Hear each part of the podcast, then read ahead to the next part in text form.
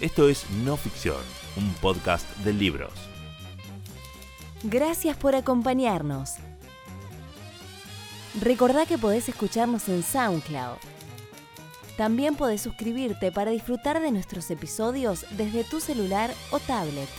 Búscanos en iTunes, Stitcher, Pocket Cast o tu app favorita. Encontrá todos los links en la descripción de este episodio. Bienvenidos al podcast de Penguin Random House, grupo editorial.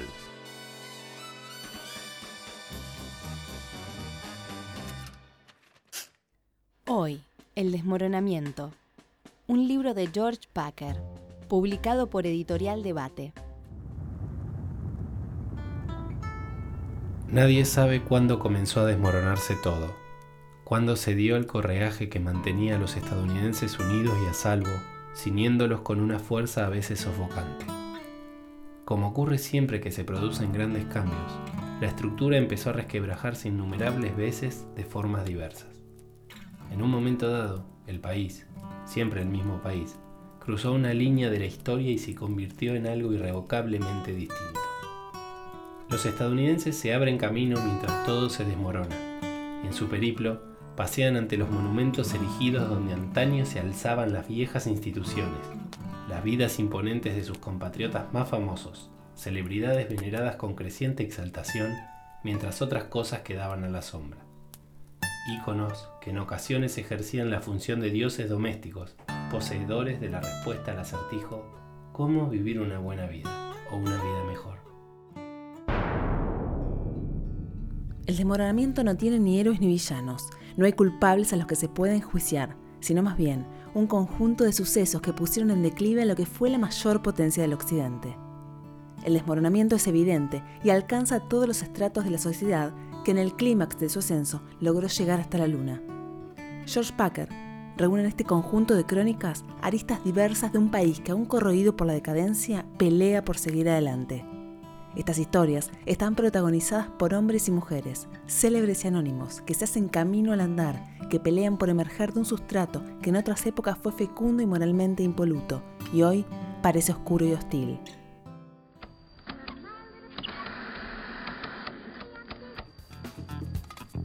Dentro de las novedades del mundo tecnológico se destaca el lanzamiento de Tidal, un nuevo servicio de streaming de música. Los grandes de la industria musical, liderados por el rapero y productor Jay-Z, se unieron para crear una nueva aplicación que llega para destronar a Spotify y para mejorar la crisis generada por el negocio de la música online. Esta plataforma ofrecerá un total de 25 millones de canciones que se podrán escuchar pagando 9,99 dólares mensuales. Estará disponible en 31 países y ofrecerá, además de streaming de videos en alta definición, identificador de melodías, lista de reproducción y gestor de redes sociales. Se trata de una plataforma que cuenta con el apoyo no solo de discográficas, sino también de artistas de gran repercusión internacional. Jay-Z es un músico y productor norteamericano. Su historia es dura y se convirtió en uno de los nuevos íconos del neoliberalismo. Situemos las cosas en su contexto. Su nombre real es Sean Carter, se crió en los años 70 en el complejo de viviendas de Marcy, en Brooklyn. Como muchos de los chicos que nacieron allí, su infancia estuvo teñida de momentos difíciles. A los 11 años, su padre lo abandonó a él y a su madre. Desapareció y no volvió jamás. Fue un golpe duro. En 1985, el crack apareció en su vida y allí cambió todo.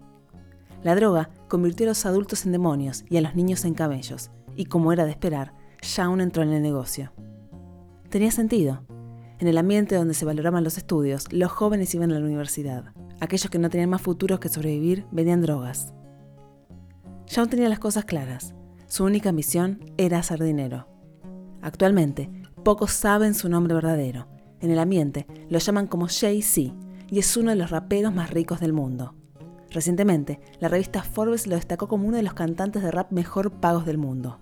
Pero, ¿se salió con la suya? Youngstown, septiembre 1991. Querida Sibyl,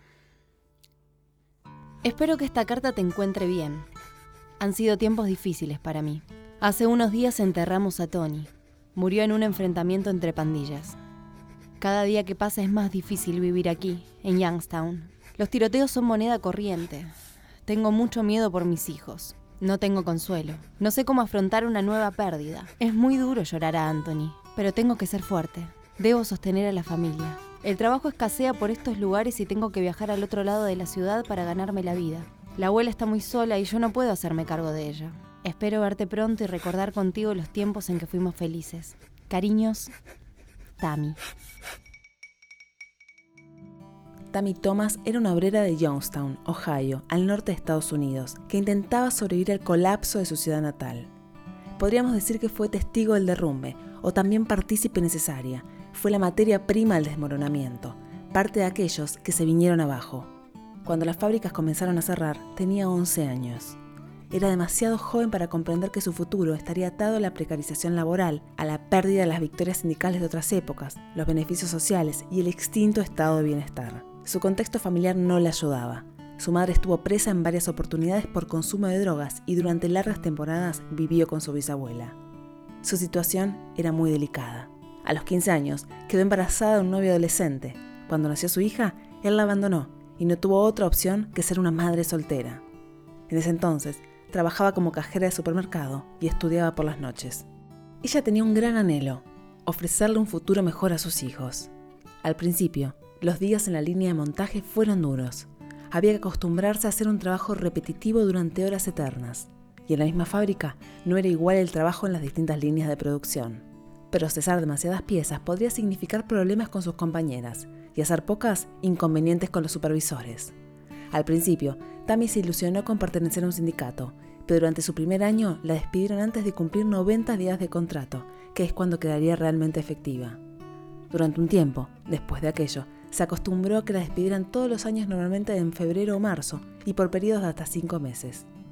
La cuestión era que el trabajo no se convirtiera nunca en algo estable, ser siempre un engranaje eventual del aparato productivo. A fuerza de mucho trabajo y esfuerzo, Tammy logró que sus hijos fueran a la universidad, pero durante muchos años fue víctima de las pésimas condiciones de trabajo en las líneas de montaje.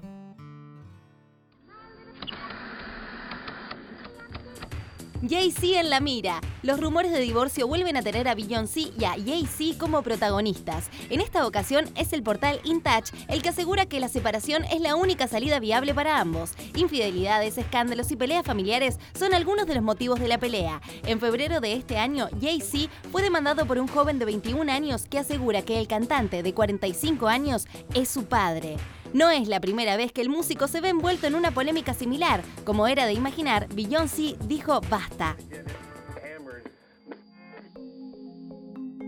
Noticias como estas son moneda corriente en el ambiente del espectáculo. Entre engaños y traiciones se construye el mundo de las celebridades. Repasemos la historia de Jay-Z. ¿Cómo llegó a esto? Cuando empezó con la música, todo aquel que lo escuchaba quedaba deslumbrado, por la peripecia de su verbo, su seguridad y sus rimas a toda velocidad. Rapeaba tan bien que la música era como un juego para él, para sacar más provecho económico, mientras cantaba vendía drogas. Jay-Z prefería morir a lo grande, a vivir cumpliendo una jornada de trabajo desde las 9 de la mañana a las 5 de la tarde. Su banda amplió el área de distribución hasta Maryland. Allí los márgenes de ganancia eran mayores. Movía un kilo de cocaína por semana. Un día de 1994, en una pelea entre narcos, le dispararon a quemar ropa. Tuvo tanta suerte que su rival falló. Luego de una década de narcotráfico, decidió probar suerte ganando plata con la venta de discos. Su única ambición era hacer dinero.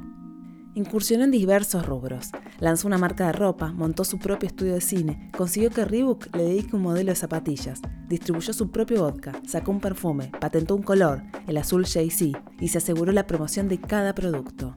En 1999 apuñaló a un productor de discos en la zona VIP de una discoteca en Nueva York por vender grabaciones piratas de su último disco.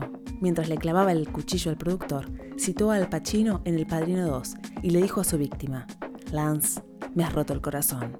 Acto seguido, se refugió en un hotel con su abogado y su banda a jugar a las cartas. Prometió no volver a perder el control y meterse en líos y se declaró culpable de un delito menor, con lo que se liberó de la cárcel en libertad condicional. Se convirtió en un rapero corporativo, en un empresario fuera de la ley. Trabajaba legalmente y vivía de los negocios turbios. Rapió por última vez en 2003 e ingresó en el mundo del deporte cuando compró un equipo de básquet de la NBA. El dinero puede conquistar muchas cosas, pero a veces tan solo es una muestra de la patética condición del ser humano. En ciertos momentos de su vida, cuando Sean Carter mira a su alrededor, un frío le recorre el cuerpo. Al igual que en 1980, cuando lo abandonó su padre, se siente solo. Historias como las de Jay-Z dan cuenta de que la caída de los valores del sueño americano tiene larga data. Compartimos un sueño, que trabajando duro tu familia puede triunfar, que si te enfermas tengas un seguro médico, que nuestros hijos puedan recibir una buena educación, sean ricos o pobres. Este es el sueño americano. Te pido tu voto, no solo para mí y los demócratas, sino para mantener ese sueño vivo para ti y para tus hijos. Soy Barack Obama y yo apruebo este mensaje. Fábricas cerradas, ciudades semivacías, carreteras deterioradas. Estos eran y todavía son los paisajes de algunas regiones industriales de Estados Unidos. Los trabajadores fabriles de ese país vieron cómo lentamente los barrios se convirtieron en territorio de las pandillas y la droga devoró todo. En la persona de Tammy se encarna el dolor de los familiares perdidos por las adicciones, la delincuencia y el abandono. Pero este desmoronamiento del que George Packer habla implica también la emergencia de una fortaleza inusual, un deseo de salvarse a toda costa, una desesperación por salir de las arenas movedizas y respirar.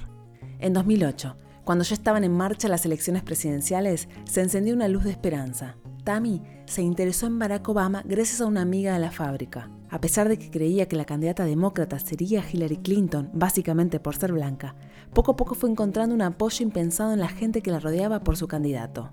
Hasta el padre de Tammy, del que estaba distanciada y que nunca había participado en política, se sumó a la campaña de Obama. La idea de que por primera vez un hombre afroamericano pudiera convertirse en presidente de los Estados Unidos corrió como pólvora. Luego de que Obama ganó la votación, Tammy colgó detrás de su escritorio una foto de él durante la noche de los comicios con una cita. El destino no está escrito, lo escribimos nosotros. La victoria de Obama no borra el dolor de Tammy, pero sí supone una tregua, un descanso en la batalla por no perderlo todo, hasta la esperanza. Más información del mundo en esta síntesis internacional. Noticia de último momento. Las Torres Gemelas han sufrido un atentado.